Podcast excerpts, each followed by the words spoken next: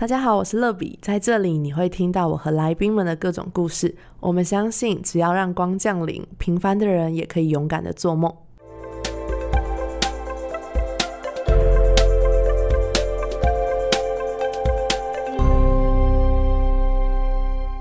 欢迎光临，我是乐比，今天很开心一个新的节目。那我想大部分人认识我都是因为看了我的 IG 才认识我的。不得不说呢，在这个自媒体的时代，IG 就像我们的名片一样，透过经营 IG，让大家更多的认识我们。今天我约到一个同为 IG 上的创作者 Tins 来到我们当中，分享他经营自媒体的故事。我们欢迎 Tins。Hello，乐比，还有欢迎光临的听众们，我是听师。OK，你就介绍这么短，是不是？对，就这么短，因为后面想说还有别的。好好，今天很开心可以邀请你来到我们的节目，跟欢迎光临的观众聊聊天。首先呢，我想要先问一下你，就是成立听思这个账号是什么原因？可以介绍一下吗？好，就是我在想，大家听到听思这个字，应该是还蛮陌生的，因为没有正常人在使用这个字。可是因为听思这个名称是由倾听的听跟思考的思这两个字所组起来的。那我那时候在思考这个账号名字，我真是想超级久。那我会想叫听诗，是因为我的名字有一个“停”这个字，然后我那时候就很老派，就想说“停”的什么东西，所以我才会有“听”，然后加一个 “s”，然后结果谐音念成就是变成“听诗”。那这个账号的内容跟理念呢，其实它就是传达透过日常的倾听跟思考，来找到可以启发自己的事情。所以这个账号很多就是在分享正面能量跟自我成长觉察，还有学习技巧这三大主题。嗯，我当时看到你的账号的时候，就觉得很敬佩，就觉得哇，内文怎么可以写这么丰富，这么多？好像每一篇都是三四百以上。对，就是因为在 IG 上面，其实大部分人发的文都是照片，然后可能一两句话，但是创作者可能会比较不一样，就是会多写一点，就是可能也是五十一百字，但是你的创作真的是特别长，就是每一篇都像合作文一样长，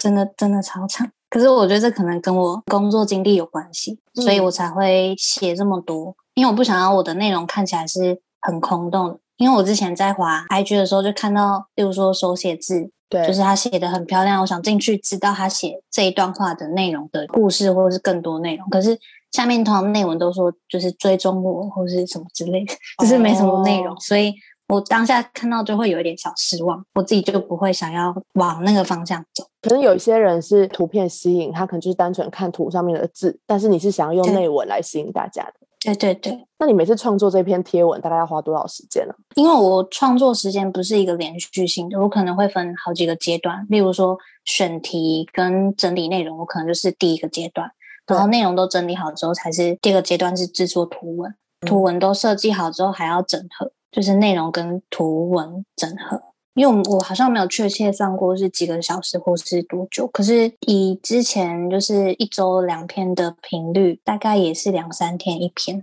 嗯，那你现在是学生嘛？因为我觉得你的语气听起来就是青春洋溢的感觉。我刚毕业，就是去年毕业的，那今年是刚入职的新人，所以距离学生时期还不远不远。但是你身为一个职场人士，怎么会有这么多时间可以创作呢？我自己在经营听的时候，也很常收到这个私讯，就是怎么会有时 间来经营这个账号？对，那我自己其实也觉得很神奇，因为我之前还没经营听师之前，我的下班生活就是吃晚餐，然后追韩剧跟看综艺，然后常常躺在床上耍废，时间就一下就过了，就已经要到睡觉时间。嗯，可是我印象中我有一个很大的转折，是因为我在去年底看了一本书，然后这本书叫做《最有生产力的一年》。那我很推荐想要提高生产力的人可以去看这本书。就是他这本书主要是在讲说，生产力这件事是与时间、专注力还有精力这三个元素息息相关。那它里面有一个数据报告，就让我很受启发。他说，我们人一天有二十四个小时，那如果你八个小时睡觉，八个小时上班，然后剩下八个小时，你可能有些时间要吃饭、处理家事，或者是经营身边的人际关系。那其实还有两个小时的时间是你可以自由运用的。那我自己在看这篇报道之后，我就有实际测试，就是我洗完澡，所有事情都处理好，那我不耍废的时候，就是十点到十二点这段时间是空闲的。可是我以前可能因为我划手机或看影片这段时间可能一下就过很快，所以我就尝试在这段时间阅读我想要阅读的书或是内容，或是把今天发生的事情把它记录下来。那慢慢累积内容之后，就会有一个稳定的模式跟习惯。对，所以其实有时候是透过刻意的去练习一个改变，然后当你习惯之后，好像觉得这个这个 tempo 也蛮适合自己。一开始还是会有那个不习惯的部分，可是可能是因为经营上就是有找到一些模式跟脉络。我在经营的时间里，虽然一开始还没有很多人认识我，只是单纯想要发文章，嗯，可是渐渐找到一群愿意看我内容的人，就是我也愿意去刻意这样练习，所以才能找到现在呃稳定的模式跟习惯。嗯，是对，我觉得刚刚听完之后，我也觉得蛮羡慕的，因为我自己觉得以前我还蛮常看书，但是自从有手机之后，看书的时间真的大幅减少，就是一整年阅读的书籍真的是以前的，就是真的是几十分之一吧，就是 超级无敌少。因为以前可能一年可以看到可能一百本，我觉得这么多，因为我以前从小就很喜欢看书，然后大学读中文系，所以在我还没有智慧型手机之前，我是真的可以看到这么多书。但是大部分可能都是可能小说、纯文学的东西，所以它也不是那么实用在生活当中。但是对我自己的创作或是我内心，我是觉得蛮满足的啦。对我自己来讲，可是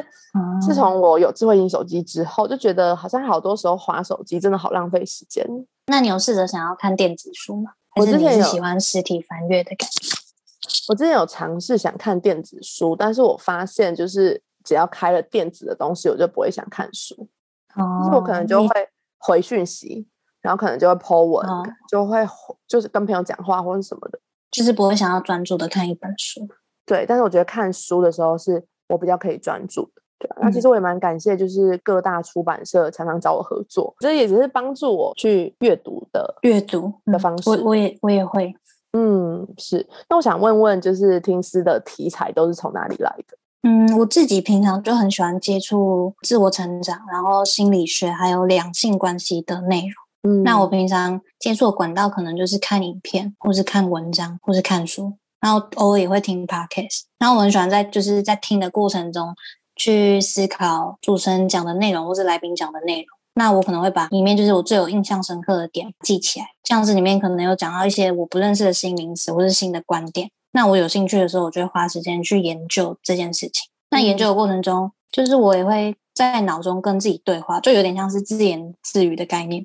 就是问自己说：“哦，原来这个名词是这样来的，或是哦，这个观点应用在生活中可以怎么样，这样之类的。”就大概是这样的对话内容。最后会将这些启发的事情写成贴文，就是我第一阶段就是选题跟筛选内容，就是会在这个时间把它完成好。所以这就也是因为我在 IG 世界上就有一个介绍是说，这里标记生活各种被启发的事物，就是因为我真的是把文章当做是我生活被启发事物，就是把它记下来，就变成贴文这样。所以我觉得只要多去观察，多去接触，就一定能找到每个人都会找到就是感兴趣的题材。嗯，哇，所以你本来就是一个很常在自我学习跟自我充实的一个人，对不对？嗯。对，也可以这样说。嗯，所以你就是把你常常在做的事情，但是以前可能是你自己一个人去读，但是你现在把它整理，然后再分享出去。对我以前好像比较多，就是在脑中思考，可是我没有透过一些方式把它记录下来。嗯，那你有没有发现，就是你分享出去，其实你学的东西会更扎实？有诶，就是会更有逻辑、更系统。我自己也有这么感觉，就是因为我最近其实上了一些线上课程。然后我一次又一次的整理，我就发现我好像更清楚知道我在讲什么。就我第一次讲的时候，可能我只是大概讲；可我第二次在讲的时候，我就觉得我好像更知道我到底在讲什么东西。然后后来我到我整课程结束，最后我在录制那个课程的影片的时候，我就觉得我好像又比我在上课的时候又更清楚知道我到底在讲什么。其实我觉得很奇妙的感觉，真的是要多练习。嗯，多练习。然后我觉得还有多分享。那我觉得就是因为我。去听你的那个手写课程，然后我觉得你的影片档可以另外注记，说是特别录制的。哦，对对对，因为我觉得回去的时候就觉得有好多东西是我觉得还可以再更好的，或是在课程当中因为有时间限制嘛，我可能来不及讲完。但是我就觉得那个东西很重要，就例如我在课程里面，可能第一我有分三个单元，然后我前两个单元就讲了蛮多的，但第三单元就是因为时间的关系，然后就是可能主持人会催我，或是主办单位要管结束了，那我觉得好像很快的讲完，但其实我想表达的东西可能是还没有讲到的，然后就会觉得我自己觉得很懊悔，就觉得很可惜。所以在我也是听到后面，嗯，觉得很可惜，然后怎么没听完？后面要讲什么很重要？因为其实他还在那个留言处跟我说，乐比时间结束了。我有看到，对，所以我就提醒你，对我想说啊，来不及，所以自我觉得自己时间也没有控管的很好，所以在录制的时候我就觉得有一点，因为虽然这个课程钱不多，但是我就觉得大家既然都花钱来学习了，然后我就觉得我虽然可能在当下没办法呈现我心中的一百分给大家，但至少我在会后我可以做一些补偿跟分享，是可以让大家觉得说，哎，来参加这个感觉，至少感觉我很用心。虽然我是第一次开课程。可能也不是超级厉害的讲师，但是希望他们来是真的有学到东西，然后又可以感受到我不是为了卖钱，然后才故意要上堂课，是我是真心想要跟大家分享，然后让大家都可以喜欢写字，然后爱上中文。那我也很想知道你是从什么时候，然后什么事件让你决定要创作这个自媒体的账号？哦，这这件事就是有一个很长的故事可以说，因为我前面有说到我是去年刚毕业，那我今现在是职场的新人嘛。那我现在就是待的公司，就是我大学还在当实习生的时候就待着公司，但是之后毕业就转正职。那那时候在实习生的时候，就有一个很特别的经验，就是我们公司在通过面试之后要进行第二轮的复试，会有一个三天的新人训。那我那时候是以新人的身份进去参加，所以我可以以一个旁观者的角度去看待，就是每个复试的人。那这三天的时间，就是我看到一个很特别的点，就是可能一开始大家第一天都会很紧张，然后感觉就是大家都有一个很重的保护色，然后都想要把自己最好的一面呈现给主管们看。可是因为这三天的时间，主管都是就我们公司所有主管跟所有参加复试的面试者会进行团体的面试。那在这个过程中，主管他不只会针对他过去的工作经历做访问，他可能还会针对他这个人的个人特质，或是他的个性适不适合这个工作职位下去询问。那很多面试者就是在这个对谈过程中，他们有很大的反思。我是从他们的那个表情去观察，可能他们被问，然后有一个问题是他们被难倒，因为他们当下可能答不出来，可是。主管又会耐心的跟他讲说：“啊，为什么会这样子想？是因为什么什么事情嘛？”就引导他们去把他们内心想要讲的内容讲出来。直到第三天的时候，就会发现这个人已经跟三天前完全不一样。他可能更能坦然的去面对他自己，或是把他自己心中所想讲出来。那这次的经验就给我一个很大的反思，就是原来一个人的成长可以在短时间内就。改变的，就是这一段故事给我最大的启发。是那那时候我就决定每天我都想要记录一下，就是我今天被启发的事情，就是每天写一点。所以我那时候还没创立听师之前，我的账号原本是就是搭配，例如说今天拍的 一张风景照，或是一些生活小物的照片，然后搭配一段文字，然后那一段文字可能是一两百字的心得，很像是在写每天的日记。然后在经营一段时间，可能写个十篇，差不多十篇的时候，我就发现有陌生人，就是我不认识的账号来帮我的贴文点赞。因为我那时候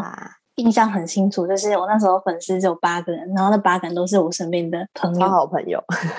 对，超好朋友。所以我就突然间有一个陌生人来点赞，所以我就真的是非常开心。然后竟然还有就是被收藏。他可能没有点赞，可是有人收藏我的贴文，哇，这点也让我开心很久。对，所以我就就是也发现说，我自己原来想要分享这件事给更多人看到，所以我才下定决心以经营的角度来经营我想要记录生活被启发事物的这个理念。嗯，对。所以一开始你是没有特别设定什么目标，就是哦，我要成为一个手写账号，我要成为一个知识型账号，就是并没有设定这么清楚的目标，对不对？完全没有，我都是在过程中摸索。因为我一开始就是记录生活，就是照片跟文字嘛。那我一开始我就会去观察其他的创作者，他们怎么经营他们账号，就发现哎，大家的排版都就是很漂亮，然后好像有一个固定的规则。所以我那时候就有去上一个免费的课程，然后也是一个设计的创作者提供的课程。然后就是上了那一堂课之后，就大概有一个概念，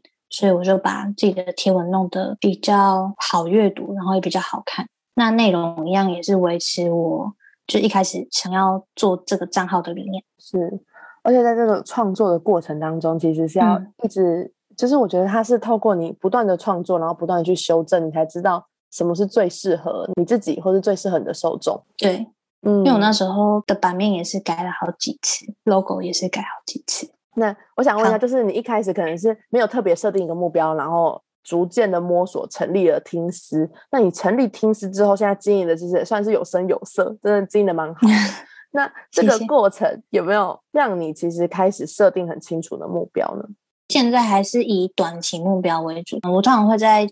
前一个月月底把下一个月整个月要写的内容的主题都列出来，像是我下个月的贴文数量，或是要跟哪些创作者合作，或是有哪些书要介绍这种。所以我不知道你有没有发现，我的贴文都是偏主题性的。有有有，这就是我觉得很厉害的地方哦。嗯，就是我会把就是生活中我刚刚讲到，就是呃，我觉得很有趣的新的名词或者是新的观点，会先大概用一个词或一个句子先大概写下来说我对这件事有兴趣。那我之后我要把这个观点写成一篇文章的时候，我就会去把当初研究的资料再把它收集起来。所以要讲到目标还没有到很长久，可是我会给我自己个期许，就是希望每个月会有几篇天文的产出，或者是希望。跟谁合作？那目前是希望有更多的尝试，像现在跟你一起录 podcast 就是我很大的尝试。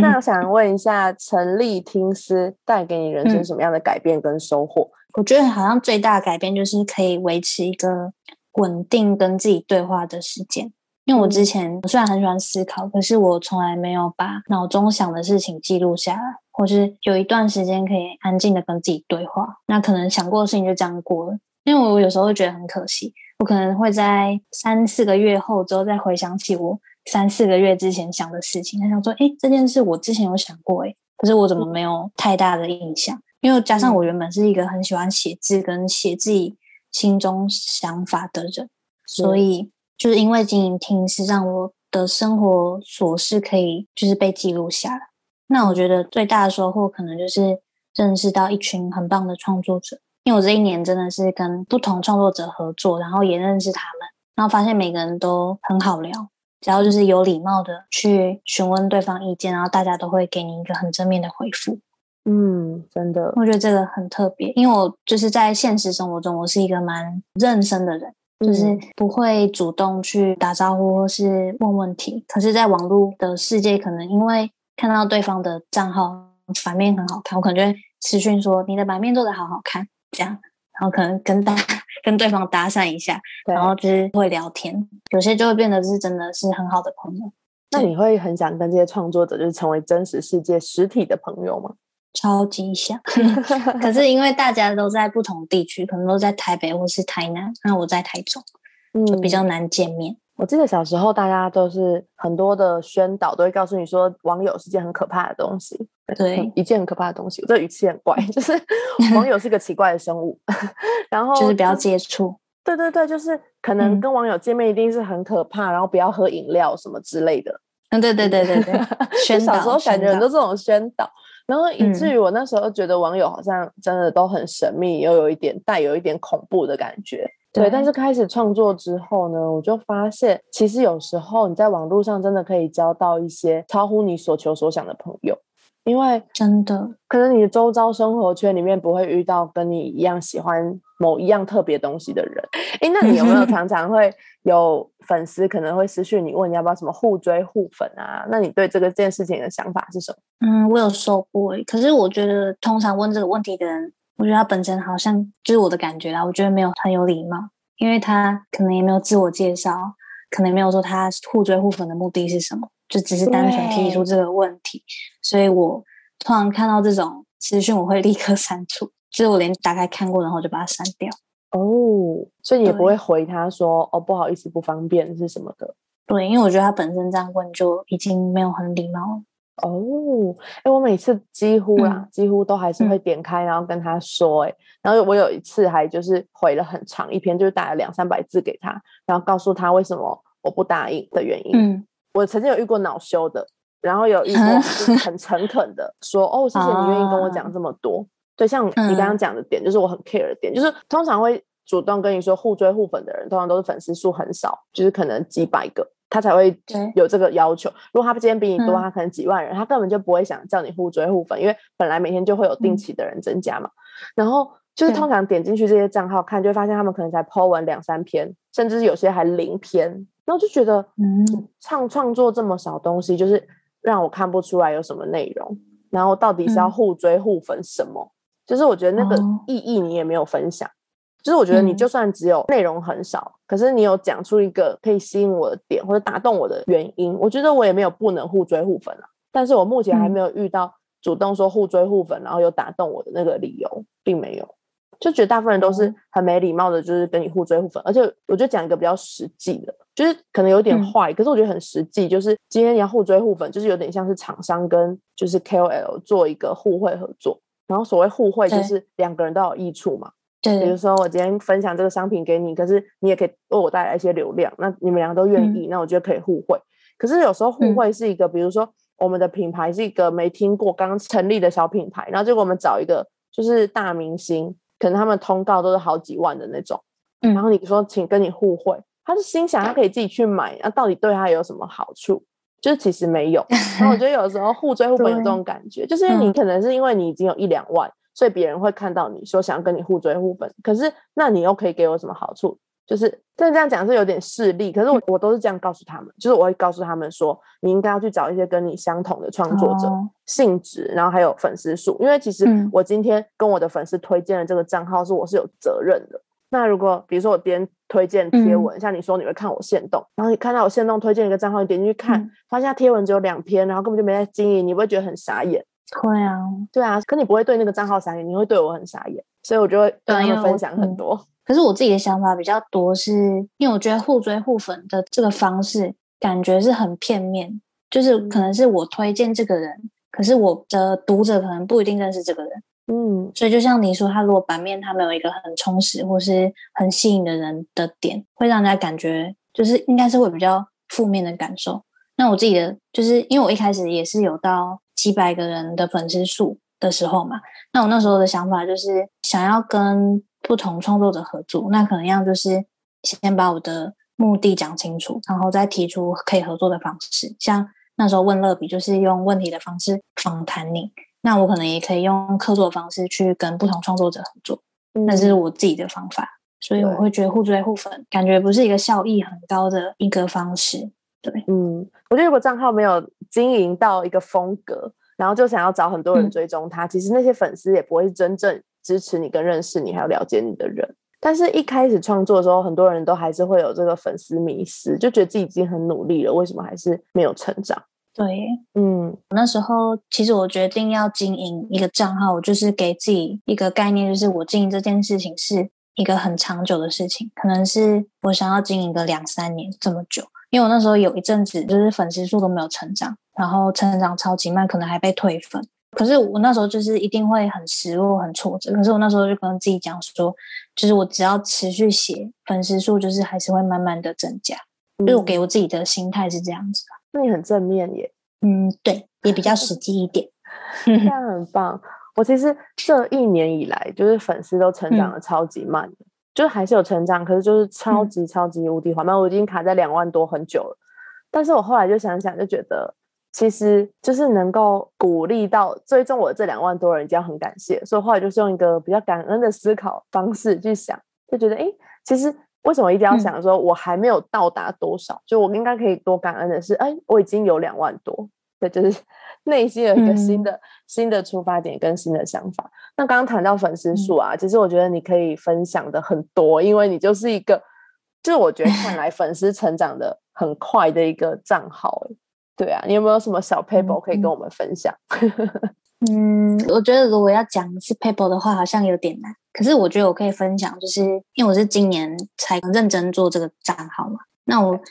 印象中我今年初的粉丝数好像只有三百八十七个。那我在今年就是在设这个年度目标，我那时候还想说，那我希望我今年的粉丝数可以突破三千个人。因为我那时候写这个数字，我还觉得我可能疯了吧，因为我只有三百，可是我要成长十倍的数量也太难了。因为我那时候觉得我自己太好高骛远，可是我就是从三百八十七到三千这个中间，我是花了七个月才达到的。嗯，可是，在达到这个数字之后，就在九月破万，所以这个时间的间隔你可以看出就是差很多。一个是七个月才三千，对。可是我觉得前面就是一段。累积的过程，因为我那时候尽管粉丝数还没有很多，我每个月都还是有六到十三篇的贴文，然后内容就是不是很短哦，就是每个都都有主题的那种内容，就是稳定跟丰富的内容产出，我就觉得很像是源源不绝的水。虽然短期内看不到什么改变，可是就是当你累积一个量之后，你自己在写作的那个文笔也会越来越好。那你选的题目跟内容也会更贴近你的读者，就你会更知道要用什么样的方式去写出你的内容，然后引导你的读者去看待你的贴文，或者是去思考，甚至会有一点反馈。那我觉得这个过程都是靠累积来的。那如果真的要推荐一个 paper，我是觉得大家可以找同类型的创作者一起合作企划，就是你可以想一个企划，然后邀请不同创作者。来参与这个企划，或是写课作文章。就是我最近也是到不同的创作者那边写课作文章。嗯，我蛮想知道你有没有一些可以跟我们分享的，就是跟创作者合作很棒的例子，或是企划。好，有一个比较特别，就是是我跟一个马来西亚的创作者一起办的一个企划。所以那时候好像是五六月，我粉丝数刚突破一两千的时候。因为我那时候就已经觉得破千很厉害，所以我想要就是透过这个企划来记录我过去就是经营这段时间的累积，还有一些想法。那因为我的账号类型是比较偏个人成长的类型，那那个马来西亚的账号类型是比较偏社群经营跟品牌经营的。那我觉得好像可以透过这样的合作，就是把我这个企划想要切中的点点出来。我那时候做了一个简报，那那个简报就是有点像是心法或是方法，就是告诉大家我们是怎么走过来。然后里面可能会讲一些排版啊、配色的一些内容。可是这个计划给我一个很大的挫折，就是那时候我们就是发布贴文，就是请大家就是可以分享贴文，就可以领取这个简报的内容。可是我发现我的受众真的对行销就是都没有很好奇。可是我当下就算有一点点。挫折，可是我又觉得说没关系，就是我真的只是想把我过去所累积的记录下来，那真的有做到就好。所以我到现在还是很喜欢那篇贴文，然后每次看到就会想起这段时光。哦，那篇好像叫“超越自己就很好”，那个主题啦。好，等下去找一下。好酷哦！我蛮少主动发起跟别人合作，但我刚刚听完你分享，我觉得这好像是一个新的尝试跟突破，就是我明年可以试试看。可以试试看，真的。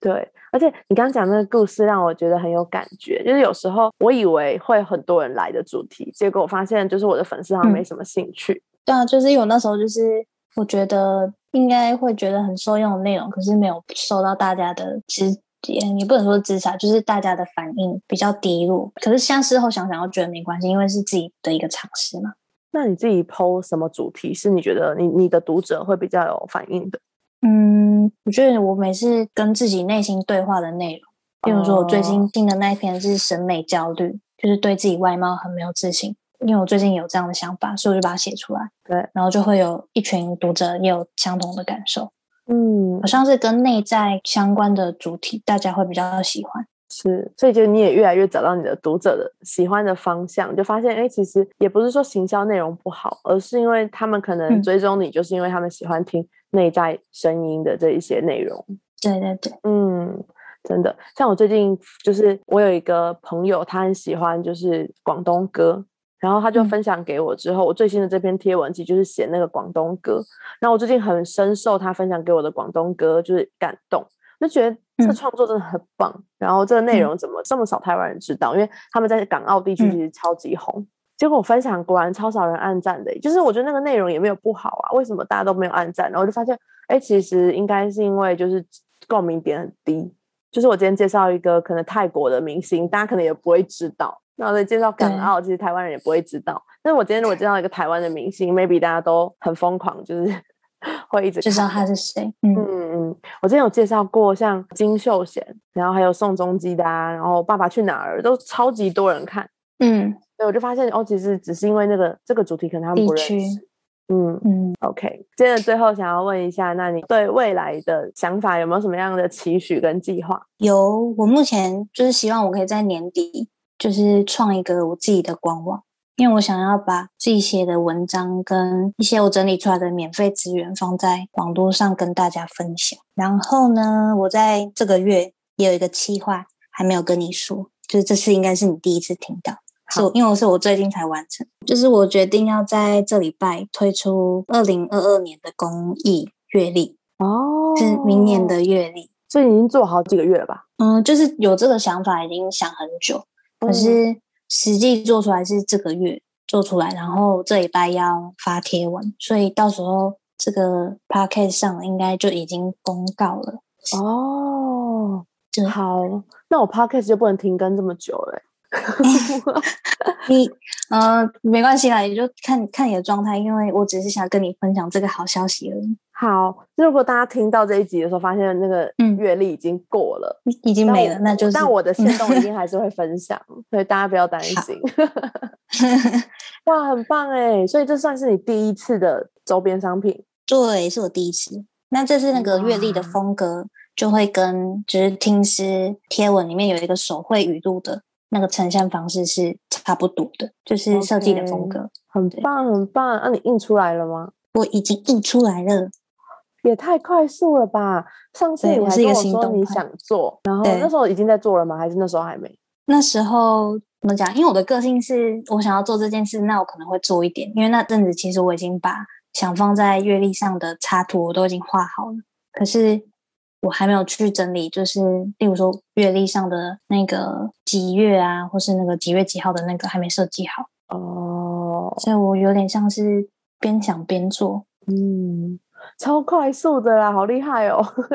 好，真的很开心，你真的做出你自己的商品，然后我觉得你真的是超有想法，然后行动力超高，超值得学习的对象。所以大家最后呢，赶快拿起你的手机，你在听 podcast 的朋友，请拿起你的手机，然后追踪听思。听思就是倾听的听，思考的思。那打英文的话就是 T I N G S，应该就会找到。对，所以大家赶快按一下追踪，然后之后就可以常常看到听思一些很棒的一些自我觉察相关的内容，然后也可以跟他聊聊天。嗯，今天很开心听思可以来到欢迎光临这个节目，然后希望。这一集应该会在这个欢迎光临休息一阵子之后的复出的第一集或第二集。OK，好，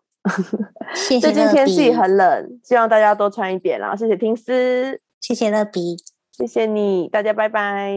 拜拜。